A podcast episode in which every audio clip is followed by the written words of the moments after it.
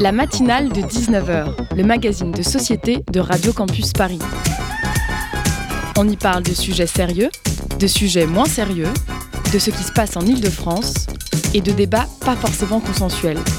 Tous les jours du lundi au jeudi sur le 93.9. En ce 7 février 2024, je suis un homme brisé, j'ai tout perdu, je suis triste, je n'arrive pas à me remettre franchement et non, non, non, non, non et non.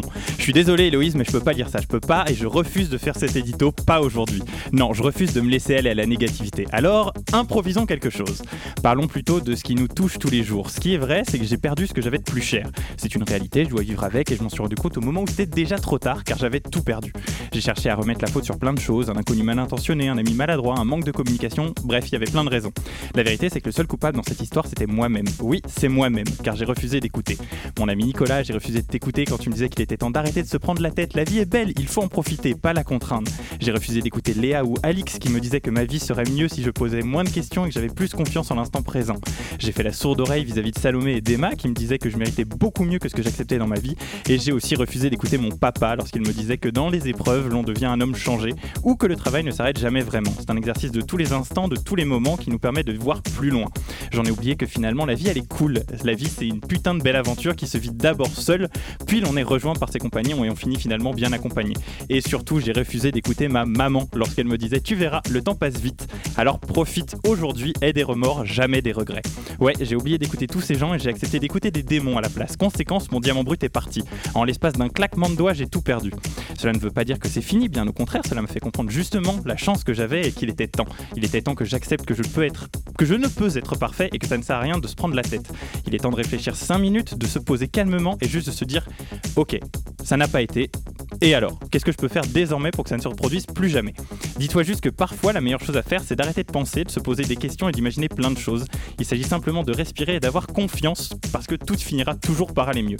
Ne laisse jamais personne te traiter mal parce que tu l'aimes, mais cela signifie aussi que toi non plus, tu ne dois pas traiter mal les gens en te disant que bah, puisqu'ils t'aiment, ils te pardonneront. Alors à vous, à vous tous que j'ai blessé, je vous prie de m'excuser. Ces deux dernières années ont été difficiles et je refusais de me faire aider. À Nicolas, Léa, Alix, Salomé, Emma, papa, maman et même toi, Jus, je vous prie de m'excuser de ne pas vous avoir écouté et d'avoir gâché certaines choses. Résolution pour 2024, elle est solennelle. Je m'en casse désormais à cesser de réagir pour privilégier l'action réfléchie. J'ai compris que le vaste pouvoir de la vie réside dans sa capacité à provoquer le changement au moment où on l'attend le moins et prendre le temps devient une priorité. Alors pourquoi se précipiter? Enfin pour toi, cher auditoriste, voici un dernier conseil. Ton histoire peut avoir commencé de manière un peu tumultueuse, mais cela ne définit pas qui tu es. Seul importe la suite de ton récit et tu as le pouvoir de choisir qui tu veux devenir. La prochaine fois que tu hésiteras, que tu douteras de toi, rappelle-toi, tu le mérites. Médite là-dessus. Salut, c'est Théo, vous êtes sur Radio Campus Paris et tout de suite c'est la matinale de 19h sur le 93.9.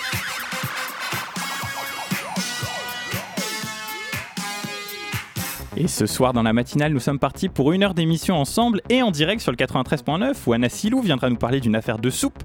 Nous parlerons aussi de Super Bowl dans la chronique de José Louis et nous anticiperons également le programme de la soirée puisque nous parlerons de cinéma pour une fois dans Radio Campus Paris à l'occasion de l'action en justice de l'association Home Cinéma.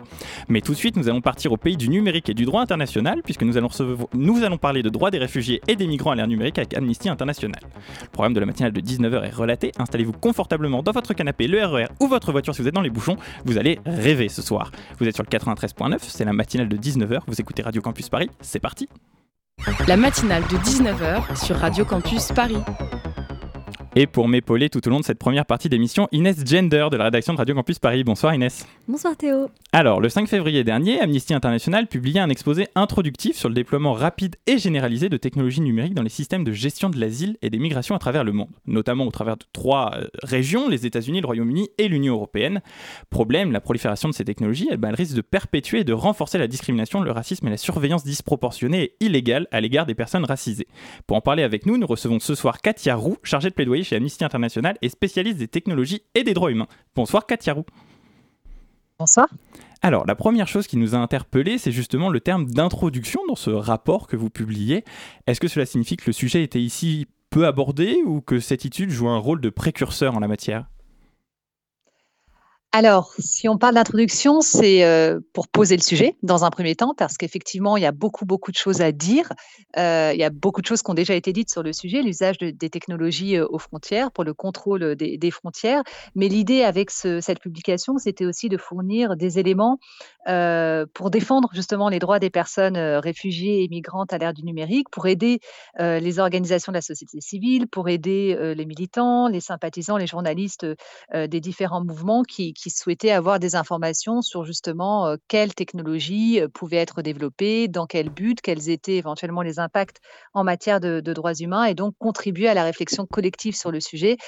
Bien sûr, ça n'est pas exhaustif et on on continuera probablement à publier, heu, dans le futur de prochaines recherches.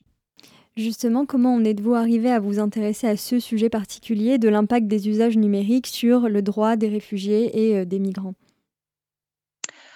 Alors, heu, Amnesty travaille depuis longtemps avec d'autres organisations sur la question de l'impact des droits humains, des technologies en général, hein, que ce soit les technologies qui permettent, la surveillance de masse ou la surveillance ciblée et puis on s'est aperçu, heu, que souvent ces technologies étaient, déployées, dans des contextes, qui visaient des, catégories de personnes qui étaient, déjà vulnérables, marginalisées, stigmatisées. Les personnes migrantes et réfugiées font partie de ces personnes-là heu, qui quand elles essayent de traverser parfois des frontières, se heurtent à beaucoup d'obstacles.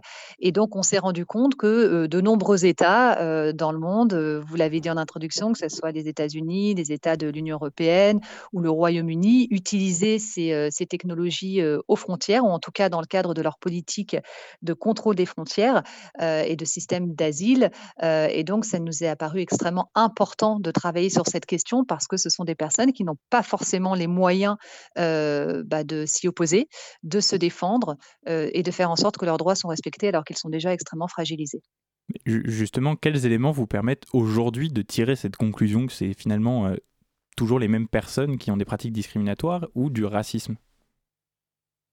Alors, on a pu, constater que, un certain nombre de technologies aient été déployées donc aux frontières, hein, heu, alors ça ça dépend des différents usages, heu, mais quand il s'agit de, heu, bloquer la circulation des personnes migrantes, réfugiées, quand il s'agit par exemple de, renforcer les régimes de contrôle frontalier, on se rend bien compte que là, les personnes qui sont visées, ce sont, bah, les demandeurs et demandeuses d'asile, ce sont, des personnes, racisées, ce sont des personnes qui subissent déjà des discriminations du fait de de de leur trajectoire et de leur parcours, heu, migratoire et donc ces technologies viennent exacerber et l'exclusion et la discrimination de de plusieurs manières. Alors je pourrais je pourrais donner des exemples, mais, heu, Mmh un peut-être un des contextes les plus, les plus parlants, c'est celui de l'externalisation des des frontières, des technologies qui sont utilisées dans ce contexte-là.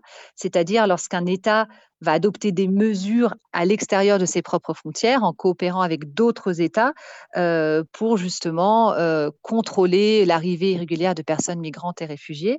C'est ce qu'a fait l'Union européenne, hein, qui a étendu virtuellement ses frontières, dans la Méditerranée et à travers les régions de de transit, en Afrique et a déployé un éventail de technologies très grand qui lui permet précisément de surveiller les déplacements à chaque étape.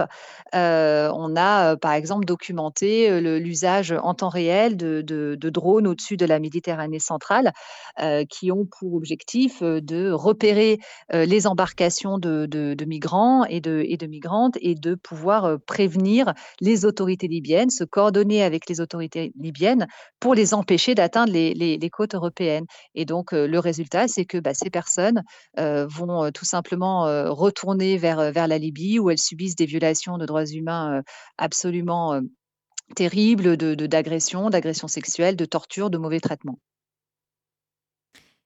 Vous formulez également des inquiétudes vis-à-vis de la surveillance illégale et disproportionnée des personnes réfugiées et migrantes. Est-ce que vous pouvez également nous donner quelques exemples de dispositifs qui, selon vous, participent de cette surveillance que vous considérez excessive?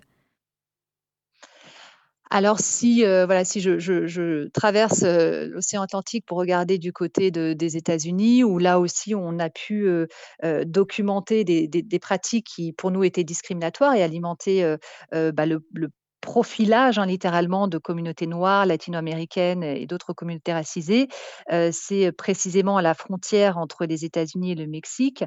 On a vu que le gouvernement, américain avait, déployé des infrastructures de surveillance de surveillance dite intelligente, euh, c'est-à-dire des, tours, des miradors qui sont euh, pilotés par euh, des systèmes d'intelligence artificielle et qui vont bah, scruter la, frontière pour essayer d'identifier ces personnes-là. donc des personnes sur la base de leur de leurs caractéristiques biométriques, hein, leur origine ethnique, la couleur de leur peau, par exemple, pour pouvoir, encore une fois, bah, les empêcher éventuellement de, passer. Et, c'est ce qui vient renforcer cette forme de, racisme et de surveillance disproportionnée et illégale, puisque une surveillance ne peut être légale que si elle est encadrée au regard du droit international par des, par des garanties très strictes, hein, avec des soupçons raisonnables d'infraction individualisées avec une une autorisation préalable judiciaire, etc. Donc là, on est, très clairement dans une utilisation abusive qui s'appuie sur des caractéristiques biométriques, donc qui sont des données personnels sensibles qui permettent d'identifier une personne de manière unique, la couleur de la peau, l'origine ethnique, euh, mais ça peut aussi, être des données comportementales, la, démarche, la gestuelle, tout ça, ça, ça, ce sont des données sensibles qui doivent être protégées et qui là sont tout simplement utilisées pour renforcer le contrôle et bloquer la circulation des personnes migrantes et réfugiées. Mais justement, aujourd'hui, ces technologies, quand on vous lit, on se rend compte que ça va un peu plus loin, puisqu'on se rend compte qu'elles sont aussi élaborées et mises en œuvre par des entreprises privées, là où d'habitude on peut s'attendre à ce que ce soit les États qui prennent en compte euh, cette mesure. Euh, quelles sont les difficultés associées à cette spécificité, que ce ne sont plus des structures publiques, mais des structures privées qui gèrent ces données? Alors la, la, difficulté, elle est euh, aussi liée au, partage des données. C'est-à-dire que là, on a parlé aussi beaucoup de, des enjeux de discrimination, mais il y a aussi des enjeux qui sont liés à la, vie privée. Et on se rend bien compte que quand on, collecte un maximum de données, parce que la surveillance, c'est ça, c'est la collecte massive et le stockage massif de données personnelles, en l'occurrence de données biométriques. Euh, et on a pu voir, par exemple, aux États-Unis, qui utilisent des programmes de, surveillance euh, en, en, théorie comme une alternative à la détention et qui vont donc euh, utiliser utiliser des, euh, par exemple des, bracelets euh, de, surveillance électronique, en pratique, ce sont des atteintes à la vie privée et, ces pratiques sont extrêmement opaques parce qu'il y a un partage de données entre les entreprises privées, précisément, euh, et les agences gouvernementales. Et ça, c'est extrêmement préoccupant parce que ce sont aussi des données qui doivent être, qui doivent être protégées. et ça, c'est aussi quelque chose qu'on a pu constater dans d'autres pays, y compris en Europe, au, Royaume-Uni. Donc oui, il y y, y a un enjeu aussi très très fort à ce que ces données personnelles soient protégées et à ce que les acteurs privés aussi euh, respectent les droits humains parce qu'au regard du droit international, elles ont cette obligation-là également. Justement, ce qui était frappant dans votre rapport, c'était euh, la diversité en fait des outils euh, numériques qui étaient tous mobilisés dans cet objectif de, surveillance excessive, de, renforcement des pratiques discriminatoires. Est-ce que vous pouvez dire un mot de cette diversité des techniques utilisées? Oui, alors j'ai mentionné tout à l'heure les techniques qui pouvaient être utilisées dans le cadre de l'externalisation des frontières avec le déploiement de, surveillance en temps réel via des drones. Euh, je parlais aussi, de, par exemple, des, bracelets euh, électroniques comme alternative à, la, détention. Euh, on pourrait aussi parler des détecteurs de, mensonges. Hein. Il y a un système automatisé de contrôle aux frontières qui a été financé par l'Union européenne qui s'appelle High Border Control, qui a été testé dans plusieurs pays, en Lettonie, en Grèce et en Hongrie, et qui va s'appuyer sur l'intelligence artificielle et, donc essayer de détecter les mensonges pour interroger les, voyageurs qui cherchent à franchir les frontières. Et donc, ce que va faire là le système, c'est euh, évaluer les moindres détails des expressions euh, faciales, des émotions euh, des personnes. et si le système estime que la personne a répondu honnêtement aux questions, eh bien, la personne va recevoir un code qui lui permet de franchir la frontière. Et dans le cas contraire, la personne va être transférée à des gardes frontières humains cette fois-ci pour un interrogatoire plus approfondi. Donc ça, c'est un exemple véritablement de, de, de technologie technologie détecteur de mensonges qui s'appuie donc très clairement sur des méthodes qui, qui sont largement critiquées, y compris par la communauté scientifique, et où en fait bah, les, les agents humains vont s'appuyer sur des algorithmes pour prendre des décisions. Donc on a, on a ces systèmes de prise de décision reposant sur les algorithmes, on a donc les technologies d'externalisation des frontières, on a les, alternatives à la, à, la, détention. Donc, encore une fois, c'est ces brasses qui vont être, euh, qui vont être obligatoires, euh, par exemple à la cheville au Royaume-Uni pour tous les étrangers qui sont menacés d'expulsion. Euh, le Royaume-Uni aussi a développé des montres intelligentes dotées de reconnaissance faciale pour pouvoir, voilà, en temps réel, identifier les personnes, savoir où elles sont. Et puis on a tout un tas de, pays, hein, y compris la Belgique, l'Autriche, la Norvège, qui ont aussi adopté des lois qui leur permettent tout simplement de saisir les téléphones euh, des, des, personnes euh, demandeuses d'asile pour euh, corroborer leur témoignage quand, quand elles demandent l'asile, justement. Donc, on voit bien qu'il y a une multitude de, de, mmh. de, méthodes, de technologies qui sont déployées, mais le but, c'est toujours le même, c'est de renforcer le contrôle et la surveillance de ces personnes, et les conséquences sont toujours les mêmes, c'est-à-dire l'exclusion et, et le, la discrimination et le racisme. Et justement, on va avoir l'occasion d'en reparler dans la deuxième partie de cette interview. Tout de suite, on va marquer, vous restez avec nous, hein, Katia Roux, tout de suite, on va marquer une, une pause musicale sur le 93.9. On va écouter un artiste qu'on avait reçu il y a quelques mois, il s'appelle ETIK, et on va tout de suite vous faire écouter son nouveau titre, ça s'appelle Pause Café.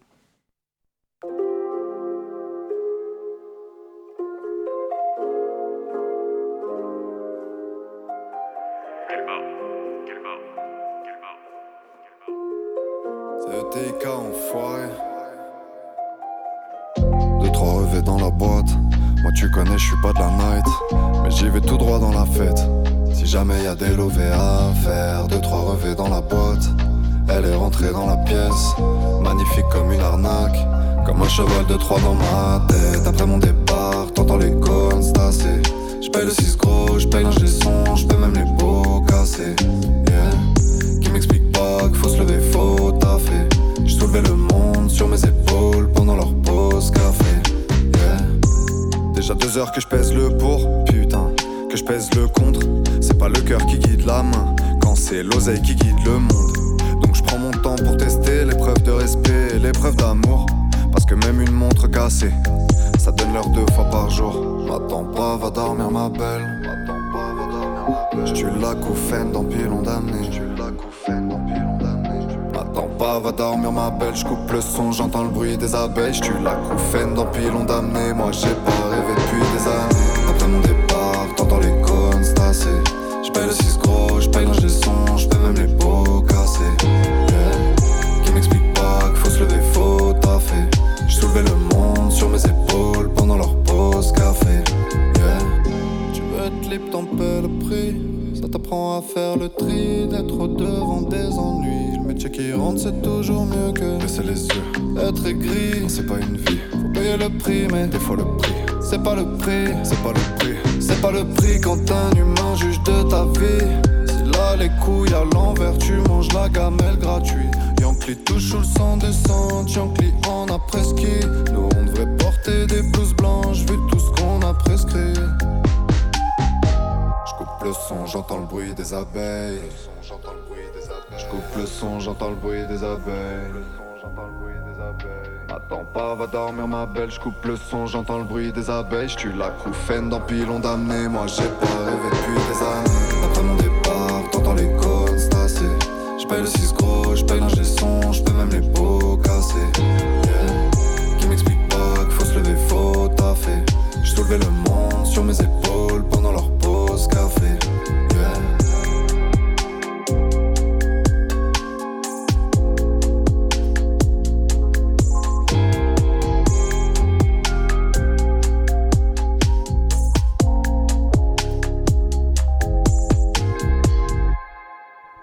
Pause café de TIK, vous écoutez la matinale de 19h sur le 93.9. La matinale de 19h. Alors, nous en parlions juste avant notre interlude musicale. Nous recevons ce soir Katia Roux et vous nous expliquez que pour contrôler l'immigration, certains pays ont développé un système d'aide à la décision, euh, accompagné par l'IA, iBorder, qui va utiliser des bracelets, des montres intelligentes et l'IA, euh, notamment pour utiliser la reconnaissance faciale, connaître l'emplacement des personnes et les surveiller. Euh, concrètement, comment est-ce qu'elles fonctionnent ces technologies et en quoi elles sont dangereuses aujourd'hui?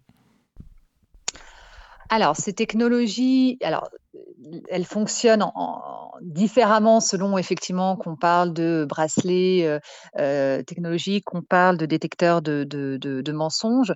Globalement, euh, elles ont en commun de reposer sur des algorithmes qui sont conçus par, des, par des humains, qui sont entraînés par des humains et qui répondent à des tâches qui sont définies par des, par des humains. Et, et c'est aussi là où, quand on parle par exemple de reconnaissance faciale, on se rend compte que ce sont des outils qui sont présentés comme étant neutres, mais qui en réalité euh, peuvent effectivement exacerber les discriminations. D'une part, euh, de la manière dont elles sont euh, conçues, c'est-à-dire qu'on peut avoir des biais humains conscients ou inconscients et les, on va dire, les intégrer dans le système sans s'en rendre compte. Et puis, elles peuvent être aussi utilisées de manière discriminatoire. là, en l'occurrence, on a montré qu'elles étaient dirigées essentiellement pour contrôler les frontières, donc elles, elles ont un impact discriminatoire sur les personnes qui tentent de traverser les, frontières, mais on a aussi effectué de nombreuses autres études, notamment sur l'utilisation de technologies de reconnaissance faciale, qui montrent comment ces technologies venaient impacter de manière disproportionnée, par exemple, les personnes racisées ou certains, certains groupes ethniques. Donc il faut bien comprendre que ces technologies, elles ne sont pas neutres en soi, que la manière dont elles sont conçues et la manière dont elles sont utilisées comportent des risques discriminatoires et qu'il est extrêmement important de réguler l'utilisation de ces technologies, voire d'interdire celles qui sont incompatibles avec les droits humains. Et, justement, comment est-ce qu'on fait pour arriver à une neutralité de ces outils-là si on veut continuer de les utiliser? Alors, ça passe par un encadrement des différents usages et en ce qui nous concerne, on considère que l'utilisation, par exemple, de technologies de reconnaissance des émotions, elle ne sera jamais jamais compatible avec les droits humains. Donc, pour nous, il s'agit d'interdire ce type d'usage de, ces technologies-là, en particulier dans le contexte de la gestion des migrations, de l'asile et, des contrôles aux frontières, parce qu'encore une fois, ça vient renforcer les discriminations existantes. De même que tout ce qui va être système automatisé d'évaluation des risques, de profilage dans ce contexte-là ne sera jamais compatible avec les droits humains. Il y a un certain nombre d'autres de, technologies, hein, les technologies, on va dire, prédictives, celles qui vont euh, prédire euh, euh, les potentielles infractions ou celles enfin, qui, qui, qui soi-disant prédisent les potentielles infractions ou les lieux de passage des, des, migrants et qui menacent à tort, par exemple, le droit d'asile. Toutes ces technologies-là, selon nous, devraient être interdites. Il n'y a pas d'usage compatible avec les, les droits humains. Mmh d'une manière générale, c'est la question qu'il faut se poser quand on, quand on pense à ces technologies. C'est-à-dire quelle, est la finalité euh, et quel est l'impact sur les droits humains. Euh, et le droit international impose des conditions très strictes de, par exemple, restriction du droit à la vie privée ou de la liberté d'expression ou de circulation. Et si ces conditions ne sont pas respectées, il faut tout simplement interdire, ces technologies. Quand on lit votre rapport, on se demande en fait euh, comment tout ça est possible. Est-ce que, enfin, on imagine pourtant vivre dans des états de droit dans lesquels euh, un certain nombre de, garde-fous euh, doivent, euh, doivent, être à la manœuvre. Je pense par exemple à la loi immigration qui a été largement censurée par le Conseil constitutionnel, par exemple. Comment on explique que sur la régulation, sur la gestion de, de la migration, on n'ait pas eu ces garde-fous? Alors, malheureusement, quand on, s'attaque aux technologies, on se rend compte qu'on a toujours un peu, le droit a toujours un, train de retard. C'est-à-dire que le, développement de ces technologies va très vite, il est exponentiel. Euh, il y a beaucoup d'investissements, d'acteurs euh, industriels qui, euh, voilà, qui, tous les jours développent, déploient, expérimentent ces, systèmes-là.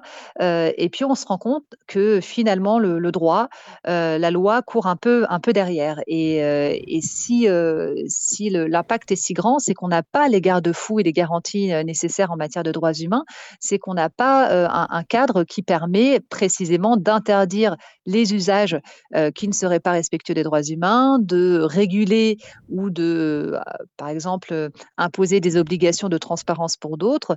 Il y a eu une tentative toute récente, puisqu'elle n'a même pas encore complètement abouti au niveau européen, de réguler les systèmes d'IA en mmh fonction de leur niveau de, dangerosité et de l'impact qu'ils ont sur, sur les droits humains, et d'interdire les, les, systèmes les plus dangereux et de limiter ceux qui sont un, peu, un peu moins dangereux, disons. le problème, c'est que il faut, il faut un cadre qui soit solide, qui soit ambitieux et qui ne souffre pas d'exceptions. Mmh et typiquement, quand on introduit des exceptions pour la sécurité nationale ou le contexte de migration, eh bien, on ne protège pas suffisamment les droits humains. Justement, euh, quelle est votre analyse de ce, règlement européen qui est en cours euh, d'adoption sur l'intelligence artificielle? Est-ce que, euh, à votre sens, il répond partiellement ou pas du tout aux enjeux posés par l'éthique de, de l'usage des nouvelles technologies, en particulier quand elles ciblent des personnes vulnérables comme les personnes, comme les personnes migrantes et réfugiées? Alors, je dirais très partiellement. ce texte répond très partiellement en fait à, ces, exigences-là. C'était une, approche très intéressante parce qu'encore une fois, une approche fondée sur les risques. Le texte propose de classer les technologies et leurs usages en fonction des risques et de pouvoir interdire, réguler ou autoriser leur, leur, déploiement. le problème, c'est qu'on a vu que les États et la France en particulier ont vraiment poussé pour limiter toutes les restrictions aux utilisations de ces technologies. Donc là où, par exemple, le Parlement européen avait s'était positionné en faveur d'une interdiction de la reconnaissance faciale, les États ont ont affaibli cette position-là, ont introduit des exceptions, c'est-à-dire que bon, bah, dans certaines conditions et qui sont toujours les plus problématiques, la sécurité nationale, le contexte de la migration, les autorités peuvent déployer ces, ces technologies-là. Donc en fait, c'est une occasion manquée, je dirais, ce texte-là. il y avait une ambition très forte, un espoir très grand. il y a quelques éléments qui sont intéressants, hein, notamment les études d'impact en matière de droits humains qui ont été intégrées au texte le fait d'interdire, par exemple, tout ce qui va être notation sociale, mais sur des technologies qui permettent la surveillance de masse, comme la reconnaissance faciale ou la reconnaissance des émotions, on ne va pas retrouver les interdictions qui auraient été nécessaires pour véritablement protéger les droits humains. Mais alors justement, toutes ces technologies, et notamment l'IA, elles reposent, comme vous nous l'avez dit, sur du deep learning, sur du machine learning, c'est-à-dire que c'est l'humain qui va entraîner la machine. Est-ce que finalement, c'est pas révéler un peu les travers de l'humanité aujourd'hui? Est-ce que finalement, c'est pas quelque chose qui, dans tous les cas, on va y arriver parce que c'est enfoui au fond de nous? Alors, c'est vrai qu'en fait, ça, dit quelque chose de, nos usages et de, nos pratiques, parce que quand je disais la technologie est pas neutre, est créée par, euh, par l'humain et peut finalement emporter les biais humains et les amplifier euh, de par la, puissance informatique, on en est là, mais ça, c'est plus ou moins conscient. Et, euh, c'est vrai que dans le débat sur l'IA, sur la régulation et la gouvernance de l'IA, on va très, très vite vers des questions existentielles. Est-ce que, est -ce que les robots vont remplacer l'humain des, scénarios à la Terminator, alors qu'en réalité, l'impact et les préjudices euh, en matière de droits humains sont déjà existants, ils sont déjà palpables, ils sont déjà tangibles, ils sont déjà bien réels, en l'occurrence euh, sur les personnes les, les, plus vulnérables. Et c'est ce que nous, on aimerait faire passer comme message. C'est-à-dire qu'au lieu de détourner un peu le débat vers euh, cet avenir dystopique, regardons ce qui se fait déjà aujourd'hui. Et ce qui se fait déjà aujourd'hui est extrêmement préoccupant. Et on connaît les solutions pour protéger les droits humains. Il y a des interdictions à poser, il y a des régulations à poser. il ne faut pas minimiser l'impact de ces technologies en disant ce sont de simples outils d'aide à la décision.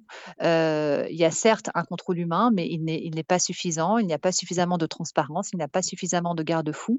et tant que les politiques ne reflèteront pas cette ambition de véritablement protéger les droits humains, il faut s'abstenir tout simplement d'y recourir.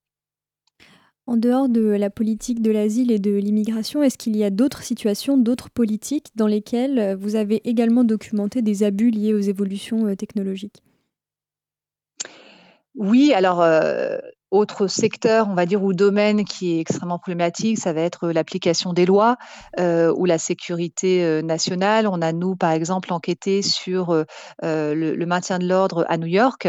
On avait déjà dénoncé le, les pratiques racistes de la police new-yorkaise en, en, termes de contrôle d'identité ou de fouilles qui s'effectuaient de manière disproportionnée sur les personnes racisées. Et ben, on a pu voir qu'en fait, toute l'infrastructure de surveillance et de reconnaissance spatiale qui était déployée dans la ville de New York était déployée euh, précisément dans les quartiers à population non blanche.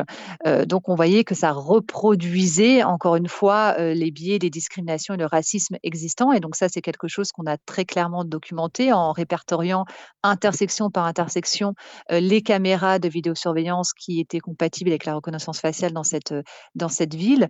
donc ça, ça a été effectivement une, une des recherches qu'on a menées. On a aussi mené des recherches en Inde ou dans les territoires palestiniens occupés.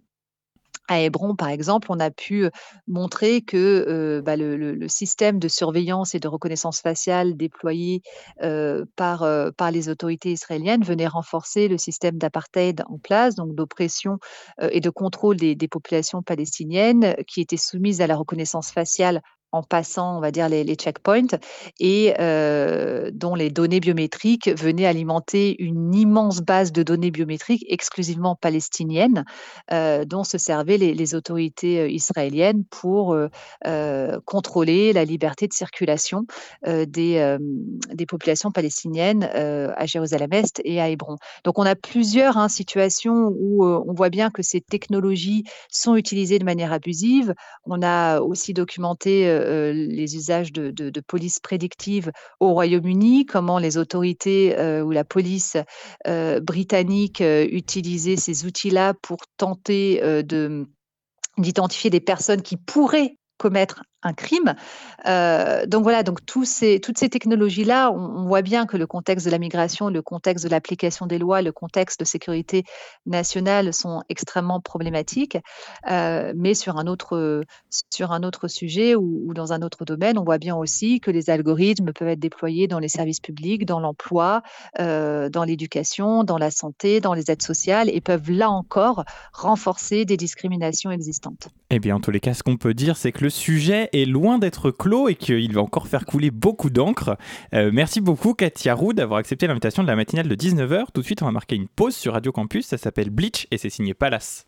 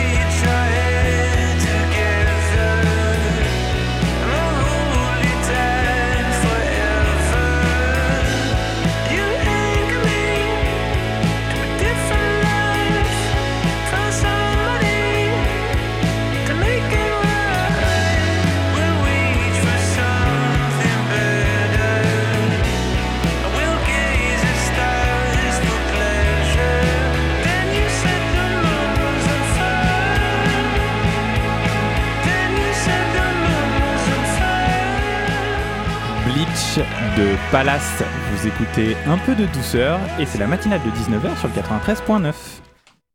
La matinale de 19h. Passons maintenant à la chronique de Jogé Louis Guibault, le Super Bowl ou comment faire revivre le temps des gladiateurs.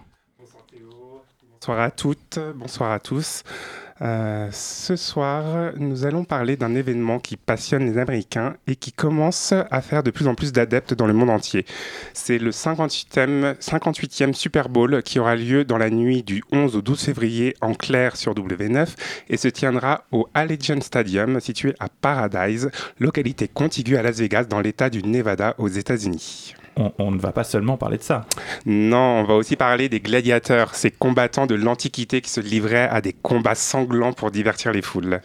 Super. Est-ce que tu peux nous dire ce que c'est concrètement le Super Bowl? Le Super Bowl, c'est la finale du championnat du football américain de la National Football Champions League. C'est l'événement sportif le plus regardé au monde avec près de 100 millions de téléspectateurs elle se déroule chaque année le premier dimanche de février et est diffusée dans plus de 200 pays. C'est un jeu de gain de terrain. L'équipe en attaque doit avancer le ballon vers le but adverse pour marquer des points. En bref, 11 joueurs par équipe s'affrontent. L'objectif de l'équipe en attaque est d'avancer le ballon vers le but adverse, qui est situé à 100 de la ligne de scrimmage en ligne. Euh, ou en bon français, euh, la ligne d'engagement. L'équipe en attaque a 4 tentatives pour avancer de 10 yards. Si elle y parvient, elle obtient une nouvelle série de 4 tentatives. Si elle n'y parvient pas à avancer de ces 10 yards, elle perd la possession du ballon. L'équipe en défense peut empêcher l'équipe en attaque d'avancer en plaquant le porteur du ballon ou en l'interceptant. L'équipe qui marque le plus de points remporte son ticket pour l'histoire. Comment les deux équipes finalistes, elles se retrouvent en finale alors justement? Bah, Comme dans beaucoup de sports, euh, par une série de matchs à élimination directe qu'on appelle les playoffs. Ils se déroulent entre les 14 meilleures équipes de la NFL. Les équipes sont classées en fonction de leur bilan victoire-défaite à la fin de la saison régulière.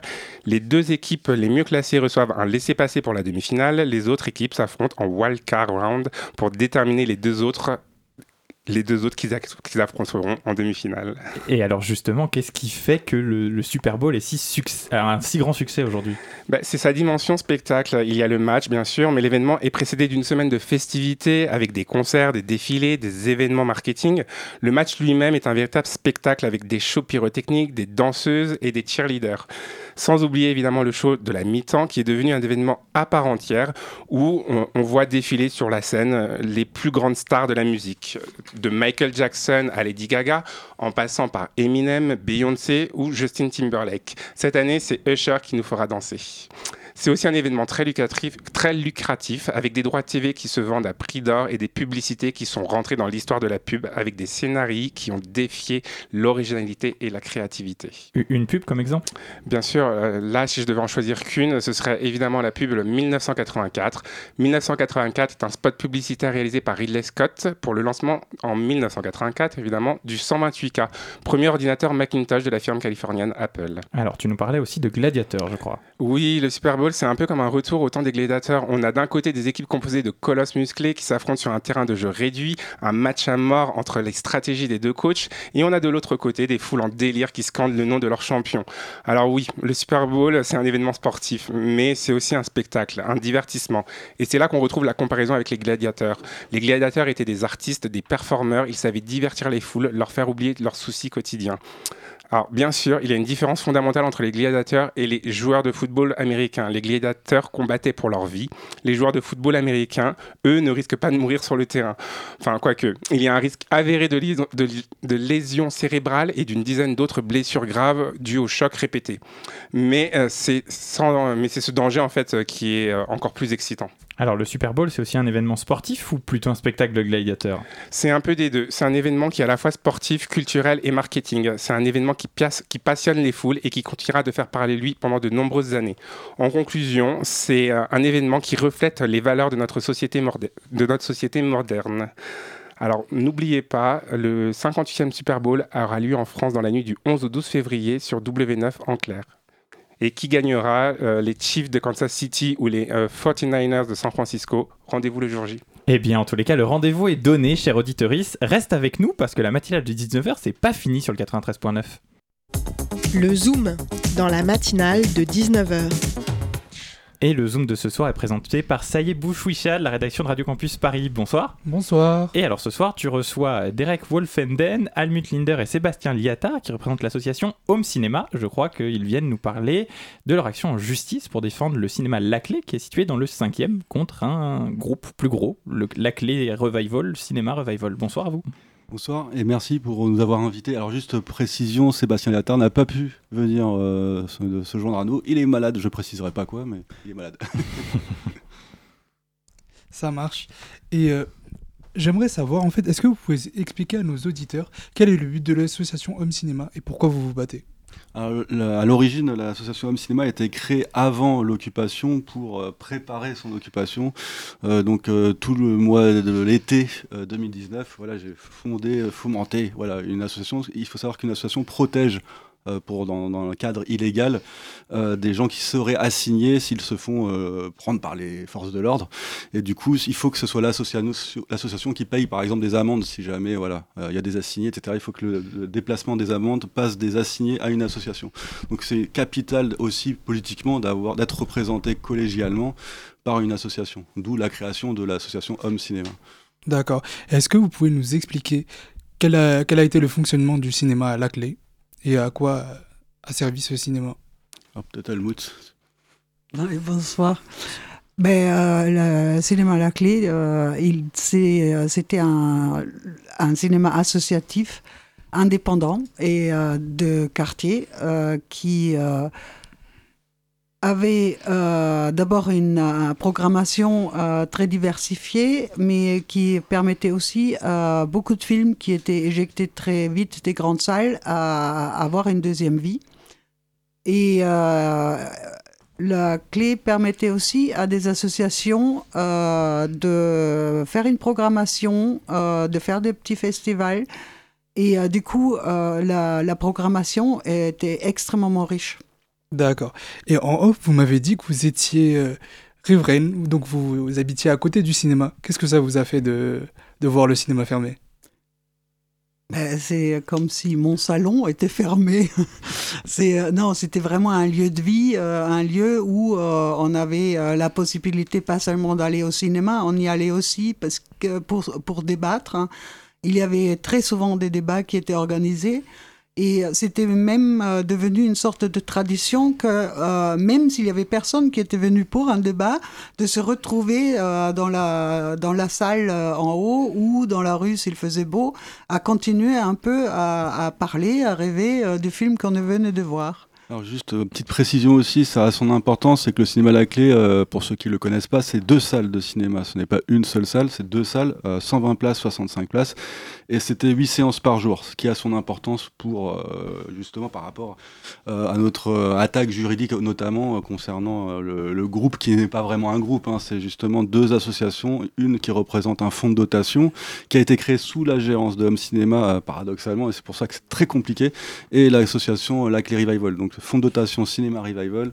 Lac Revival, c'est l'association qui joue de vitrine pour protéger ce fonds de dotation, qui lui revendique, pour le coup, une seule séance par jour. Ce sur quoi on n'est pas d'accord, puisque euh, justement, ils appellent ça un bien commun, mais le bien commun sera tout d'un coup privatisé. Et nous, on dénonce on va dire l'entourloupe, alors qu'à l'époque, il faut rappeler un petit peu euh, le contexte, et quand on a créé le fonds de dotation, c'était aussi pour provoquer la ville de Paris à préempter le bâtiment. Alors la ville de Paris, préempter, c'est racheter les murs et racheter non pas à un prix spéculatif, mais le risque c'est que la mairie rachète le bâtiment, elle peut se faire attaquer par le propriétaire, comme quoi elle abuse de son pouvoir de préemption par exemple. Donc c'est toujours touchy en période électorale, etc. La ville de Paris a toujours peur, voilà. Alors dans, l'association, il y a des gens comme vous, Derek, qui étaient des anciens euh, salariés du cinéma, d'autres qui sont comme vous, Almout, qui sont euh, des, des, visiteurs, des gens du quartier. Est-ce que aujourd'hui le quartier justement, est-ce que le cinquième se mobilise pour le cinéma? Alors justement, très bonne question. On a essayé de le mobiliser et on a réussi à mobiliser une partie, mais il faut savoir qu'on a, on nous a pris les réseaux sociaux. Donc il y a eu une scission très violente qui a permis euh, littéralement de nous prendre les réseaux sociaux puisqu'on était un peu trop ouvert, euh, à vrai dire, et justement on était peut-être trop euh, horizontal, trop collégial, de telle sorte que il y a carrément, on nous a, enfin, on nous a pris les réseaux sociaux et détourné de notre lutte qui, je le rappelle, était désintéressée et elle était inscrite comme ça et placardée dès le début de l'occupation. C'est une lutte désintéressée intéressée pour sauver un cinéma associatif. Et elle ne doit pas être intéressée. Donc c'est pour ça que le fonds de dotation, c'était quelque part, une, pour, pour certains d'entre nous, c'était un coup de bluff, puisque c'était le contexte de la ville de Paris avant toute chose. Et ensuite, il y a eu un, potentiel rachat du cinéma. On a rencontré, alors on les diabolise tout le temps, mais il faut savoir que c'était un promoteur immobilier, mais avec avocats respectifs. Tout d'un coup, on a vu qu'il y avait possibilité de racheter le cinéma, à savoir qu'à l'époque, le prix était de 4 millions, donc ils rachetaient tout à 4 millions, mais avec nous à l'intérieur, nous laissant le temps, avec, en échelonnant euh, le, tarif, de lui payer les 2 millions, c'est-à-dire la partie cinéma. Et à ce prix-là, c'est possible de faire un cinéma d'exploitation classique, donc comme avant, c'est-à-dire un cinéma associatif avec une exploitation classique, sauf qu'ils nous ont coupé l'herbe sous le pied, et du coup, on s'est retrouvé évincé de notre propre fondation d'occupation et en tant qu'occupant. Et après, on a mis bon, du temps à s'en remettre parce qu'on n'a pas tout de suite compris l'entourloupe euh, derrière le fonds de dotation. On a osé espérer qu'ils aillent discuter avec ces promoteurs immobiliers pour trouver un arrangement et en fait ils n'ont jamais donné suite à cette solution de sauvetage. Et on a appris qu'en fait, eux, leur, euh, leur ambition première, c'était des studios de production avec accessoirement une séance euh, par jour. Donc en plus, c'était une capitalisation sur le travail bénévole d'une séance par jour, alors que nous, en attendant de, de défendre les huit séances par jour bénévolement, c'était pas possible de défendre huit séances par jour, c'était juste impossible. Du coup, ils ont capitalisé là-dessus. Exactement comme ils ont capitalisé sur le prix libre qu'on a créé, donc pour faire, euh, voilà, pour frimer auprès du CNC et des pouvoirs publics, etc. Et euh, voilà, par la force des choses, ils ont capitalisé même sur les statuts associatifs qui, en effet, on va pas dire à la préfecture de police euh, hey, salut les copains, on va occuper euh, le bâtiment de manière illégale. Donc, on, trouve une entourloupe en disant ben, on va créer des ateliers de, de vidéastes, etc. Sauf que eux, ils ont pris au premier degré la chose et on s'est retrouvé en porte-à-faux avec nos propres statuts. Et tout est, en, gros, a été fait de cette manière-là pour complètement cannibaliser, si vous voulez, toute la lutte, en fait. voilà. Et il faut, faut rappeler deux choses très importante, c'est que notre lutte, et j'insiste là-dessus, elle est désintéressée. C'est-à-dire que à aucun moment et aucun endroit, on ne va gagner de l'argent avec ce cinéma. Et je le précise bien. Eux, c'est loin d'être sûr, puisqu'il y a un bureau qui va reprendre les rênes, et ensuite on ne sait pas, et d'ailleurs il reste très flou euh, là-dessus, on ne sait pas qui va rester dans les murs. Donc là, il y, a, réellement une lutte intéressée, et surtout un détournement du bien commun. Le bien commun, c'est ouvert au public de sa, toute sa vie.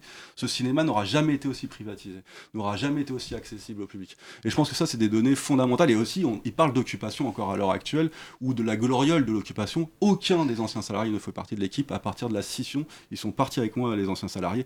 Donc d'où on peut appeler encore une occupation, c'est comme un mouvement de grève où les ouvriers ils se battent et font la grève.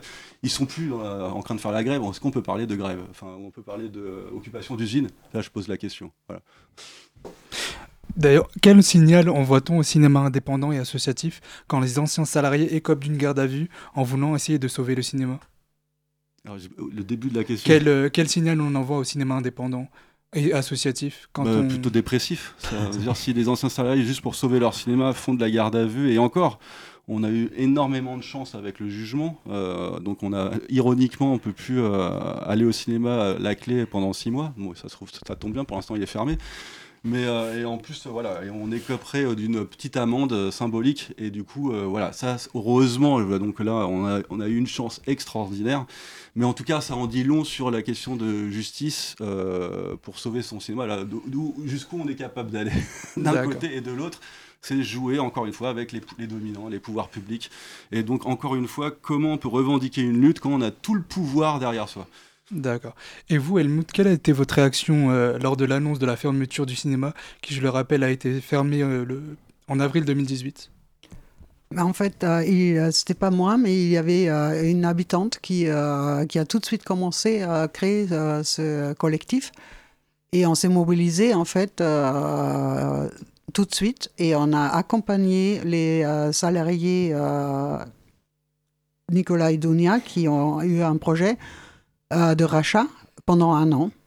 Euh, pour essayer, ils se sont battus pendant un an pour essayer d'obtenir de, le financement. Euh, le, projet, il était complètement dans la ligne de, ce qui était l'âme de, la clé.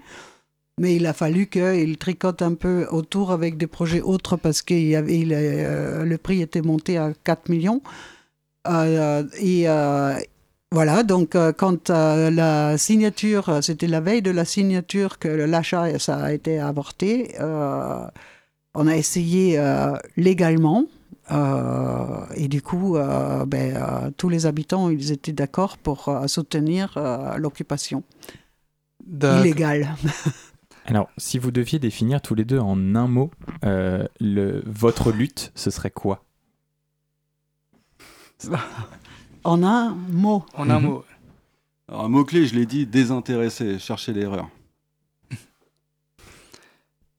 Et pour vous, Helmut? Hmm, Maintenir un cinéma qui euh, diversifié, qui est associatif et qui permet le débat.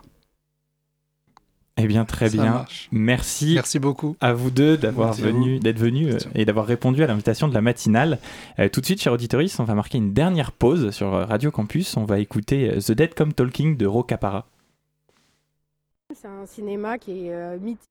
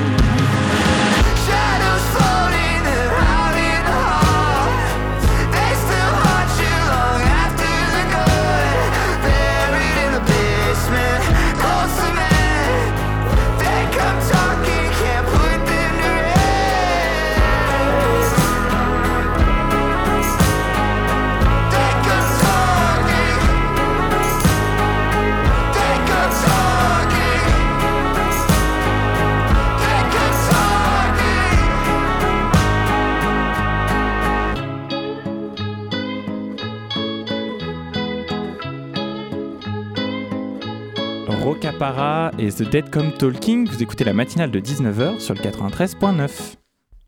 La matinale de 19h. Terminer notre émission, je crois que Anna Silou rentre et que tu viens nous jouer cette fois. Ouais, ouais, j'ai un, petit jeu pour vous. Euh, alors, c'est une devinette. Je suis mystérieuse, personne ne sait qui je suis, mais en même temps, tout le monde me connaît. Tout le monde a déjà vu mon visage au moins une fois. J'ai survécu cinq siècles et voyagé plusieurs fois. Et maintenant, c'est les gens qui voyagent de tous les coins du monde pour me voir pour admirer ma beauté, parce que je suis belle, je suis le chef-d'œuvre du meilleur génie de tous les temps, si belle que. Tu es la Joconde. Exactement. Et tout ça, tout ça, tout ça pour me faire asperger de soupe par une gamine.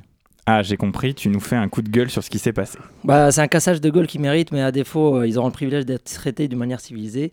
Combien de, neurones doit-il manquer pour aller faire ça Ou plutôt, combien doit, doit en avoir Pardon. Alors, ils n'ont pas tout raté quand même parce que De Vinci était, de Vinci était végétarien. Donc, euh, s'il devait donner à manger à la Joconde, ça, ça aurait dû être la soupe. En plus, elle n'a pas de dents à ce que j'ai vu. La question que je me pose, c'est est-ce que cette soupe était au moins bio? Parce qu'on ne fait pas manger n'importe quoi à la, Joconde. Et est-ce que euh, cette soupe vient de ces agriculteurs en grève qui, Est-ce qu'ils se sentent honorés d'avoir participé à cet attentat terroriste contre l'art? Ou est-ce qu'au contraire, ils se sentent, euh, ils se tirent les cheveux et se distancient comme ils peuvent? Attentat terroriste, est-ce que tu ne vas pas un peu loin là? Bah, Quel est le procédé moderne du terrorisme hein? C'est avoir un message pas très populaire et donc aller attaquer une cible sans défense pour attirer l'attention sur le message. C'est QFD. Ceci n'est pas du snobisme artistique, malgré mon, admiration pour De Vinci et son œuvre. Ce n'est pas dans le but de défendre la Joconde que j'écris cette chronique. Pardon. J'écris cette chronique euh, pour adresser en général ce phénomène de sauvagisme, de délinquance engagée qui devient de plus en plus populaire chez, pardon, ces gauchistes, qui soi-disant euh, pour qu'on entende leur message. Alors voyons maintenant si eux savent écouter. Plutôt que de retranscrire la série d'injures que j'aurais criées par réflexe en voyant les images en live, je leur propose une petite leçon de civisme. À travers un exercice intellectuel, Mais euh, bon, l'exercice n'est pas simple. Encore faut-il ne pas être égocentrique. C'est quoi le lien avec l'égocentrisme? Bah, Tout dépend à quel point tu te crois au centre du monde ou pas. Car vois-tu, ton message est ton message. Il est subjectif. Pour toi, il est vrai, juste, tellement évident que tu n'as même pas besoin de l'argumenter. C'est presque instinctif. Mais il existe dans un bas de messages tous différents des autres et tous avec des auteurs différents. Ce qui est dangereux, c'est que chaque auteur pense que son message est vrai, juste. Euh, qu'il tellement évident qu'il n'a même pas besoin de l'argumenter, c'est presque instinctif pour lui aussi. Mais je crois que dans les principes, moi je crois dans les principes de la, République, c'est-à-dire liberté, égalité et fraternité, c'est-à-dire que tu as la liberté d'expression, exprimer ton message et t'argumenter comme tu veux. Fais-y le marketing que tu veux, si tu arrives à convaincre son personne, tant mieux, mais ça s'arrête là. Tu n'as pas le droit d'obliger les gens à t'écouter ou à te réécouter, de n'importe quelle manière que ce soit. Parce que tout simplement, tous les messages sont égaux au lieu, sont égaux, euh, au lieu de la loi. Que tu sois écologiste, naturiste, pro-chasse, pro-avortement, contre-avortement, ton message n'a aucun ascendant sur les autres messages. Donc à toi d'être créatif dans les limites de, la loi pour convaincre les gens. Aller au-delà de ça, c'est tout simplement du fanatisme ou de la propagande. Et si ces deux mots ne te suffisent pas pour te décourager, comprends juste que si tous les porteurs de messages faisaient ça, ce sera le bordel dans, dans 5 minutes et la guerre civile en 10.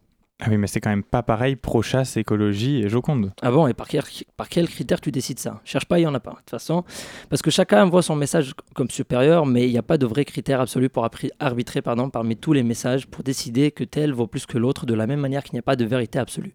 La conviction dans ton message est bonne, euh, la confiance est préconisée, mais l'illusion que ton message est au-dessus des autres pour telle ou telle raison est soit de l'arrogance, soit de l'ignorance. C'est tout ce que tu retiendras de cet événement en somme. Bah écoute, j'ai parlé de liberté, j'ai parlé d'égalité venant à la fraternité. Alors, chers militants, par fraternité, militez dans le respect d'autrui. N'allez pas bloquer la route à un chauffard de camion qui est déjà à ses sixième heure, qui veut juste conduire et rentrer chez soi. Et si pour toi la fin justifie les moyens, alors grave bien dans ta tête que ce genre d'agissement met, fin au soutien de plusieurs gens à ta cause. Merci. Eh bien, en tous les cas, j'espère que ton message est passé. Et voilà, cher auditeuriste, c'est l'instant fatidique où nous devons clore cette matinale. J'espère sincèrement que tu as décroché, que tu as, tu n'as pas décroché et que tu as apprécié ce petit voyage dans le savoir, même si, avouons-le, c'était un peu comme passer d'une colline légèrement plus haute que celle d'hier, mais sûrement moins vertigineuse que celle qui t'attend demain. On aime garder la montée progressive histoire de ne pas trop se prendre de cailloux sur le chemin, tu vois. Alors, un immense merci à l'ensemble de nos chroniqueurs et de nos invités ce soir, euh, qui sont tous venus nous parler de sujets tous aussi euh, importants les uns que les autres. Mais reste avec nous parce que ce soir, tu as rendez-vous avec euh, Extérieur Nuit, l'émission cinéma de Radio Campus Paris. Alors Elisabeth, c'est quoi le programme? Et eh bien ce soir, on vous parle de Dali avec plein de A, le nouveau film de Quentin Dupieux, de La Bête de Bonello, encore de Argyle de Matthew Vaughn. Donc on va parler surréalisme, différents niveaux de réalité, arnaque artistique aussi, donc surtout décrochez pas. Eh bien voilà, chers auditeurs, le rendez-vous est donné. Merci encore à Clément, notre réal, Héloïse Robert, notre force motrice, et évidemment à toi, cher auditeurs, qui euh, illumine nos soirées tous les soirs. Avant de nous quitter, souviens-toi de ceci. Euh, peut-être que tu as du mal à lâcher prise, peut-être que tu as besoin du regard des autres pour avancer, peut-être encore que tu es dans une forme de dépendance affective vis-à-vis de ton humain préféré. Ton esprit est embrumé, j'ai compris. Alors allume une bougie, fixe ton regard sur la flamme pendant quelques minutes, concentre-toi uniquement sur cette flamme et tes pensées s'envoleront. Tu calmeras ainsi ton esprit, tu auras réussi à lâcher prise et tu le mérites. Dans cette attente, je te dis à plus tard et surtout enjoy